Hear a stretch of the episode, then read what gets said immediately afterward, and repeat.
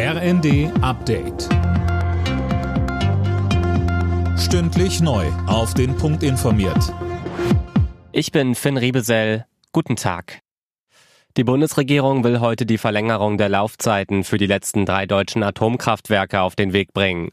Nach dem Machtwort von Bundeskanzler Scholz soll die um dreieinhalb Monate verlängert werden. Sönke Röhling, da ist man sich in der Regierung jetzt auch einig. Ja, in der Regierung schon, was aber nicht heißt, dass die gesamte Koalition geschlossen dahinter steht. In den Fraktionen rumort es doch teilweise noch gewaltig.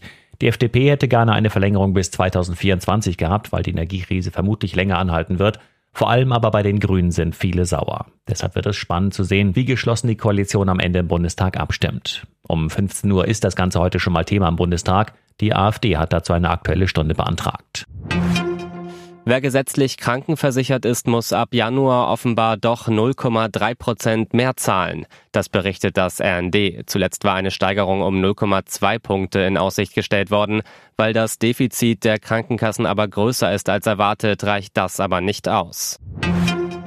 Der Bundestag berät heute über die Änderungen beim Aufenthaltsrecht. Migranten, die seit fünf Jahren geduldet sind, sollen ein Jahr Zeit bekommen, die Bedingungen für einen dauerhaften Aufenthalt zu erfüllen.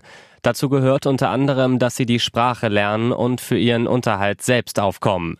Lamia Kador von den Grünen sagte im ZDF. Wir wollen keine Politik der Angst mehr machen und Migration immer nur angstbehaftet betrachten und als Bedrohung für unser Land, sondern zu sagen, nein, Vielfalt und Einwanderung, übrigens hat die schon immer stattgefunden, die wollen wir positiv begleiten und eben nicht Anreize schaffen im Sinne von Missbrauch, sondern Anreize im Sinne von, wir brauchen Fachkräfte, wir brauchen Einwanderung und die wollen wir begleiten, endlich.